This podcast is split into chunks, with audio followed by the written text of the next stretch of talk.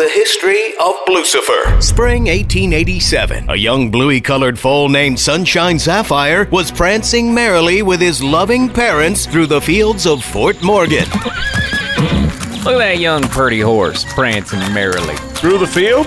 Yeah, that's the one. When out of nowhere, invaders flooded in from Nebraska.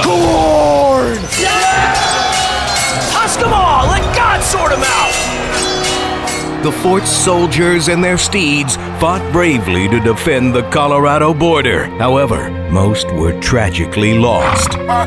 And on that day, this horse swore his vengeance and would return one year later a changed beast. His bluish luster now shone with what could only be described as pure wickedness. His eyes glowing red, he was ripped, and his anatomy veiny and amazingly accurate. Then, in a furious rage,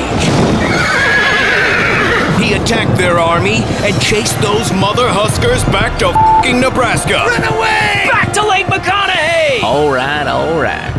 Now he stands as a beacon of Colorado strength, warding off all invaders from the east at DIA. The horse born Sunshine Sapphire, now known by all as Blucifer. An unsung hero of Colorado. Nerfs LOL at 505. Powered by Illegal Beats. Search LOLs on iHeartRadio.